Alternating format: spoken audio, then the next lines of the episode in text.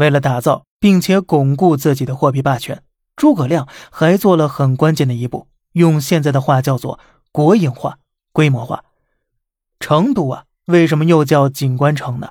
就是因为诸葛亮在当时的成都特地设置了锦官，用官府的力量把工匠集中在一起。当时仅成都一座城市里啊，聚集的职工多达了七点六万人。而与此同时呢，诸葛亮带头在家中种了足足八百棵桑树啊，号召百姓商贾一起参与进来。还有一点非常关键，据地方史料记载，诸葛亮曾教授民众织锦知识。至今，苗族人呢还把五彩锦叫做五侯锦呢。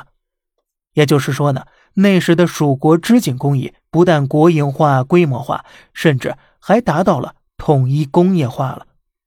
你看呢，中原的技术本来就不如益州，被诸葛亮这么一搞，大量蜀锦开始涌入吴魏，导致吴魏的织锦业迅速凋敝。如此一来，蜀锦的市场又进一步扩大了。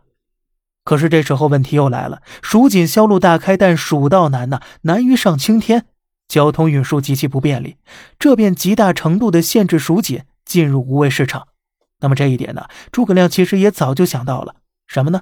要想富，先修路。和现在一样。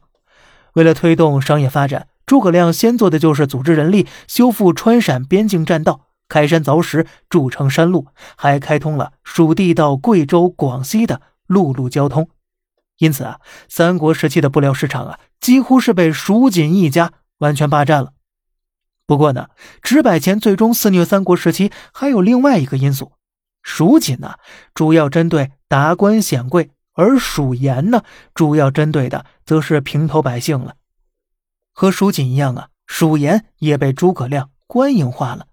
盐府啊，就是专职部门，人员规模一度高达二到四万人。而且那会儿，诸葛亮已经发现天然气了，并且亲自改进技法，利用竹子做成的管道深入地下取气。因此呢，同样的工作时间，蜀盐产量倍于吴魏，这意味着蜀盐成本只有吴魏一半，所以蜀盐呢也同样的畅销三国，而这也进一步的巩固了蜀国的货币霸权了。说真的，在今儿前，我非常佩服美国人在金融上的脑子，现在才发现呢。这些招数啊，咱老祖宗早就玩剩下了。而且之前呢，也自我怀疑过，近代几百年来那么多伟大的科学发明，怎么就几乎没咱中国人的份儿呢？在这方面啊，中国人的智慧是不是真的不如西方人呢？结果现在才发现呢，是胡思乱想了。中国人呢，绝对是世界上最聪明的人了啊，也许是之一呀。别问为什么这么狂，问呢，就是中华上下五千年的浩瀚。给了咱无敌的自信呢。好了，这里是小胖侃大山，每天早上七点与你分享一些这世上发生的事儿，观点来自网络，咱们下期再见，拜拜。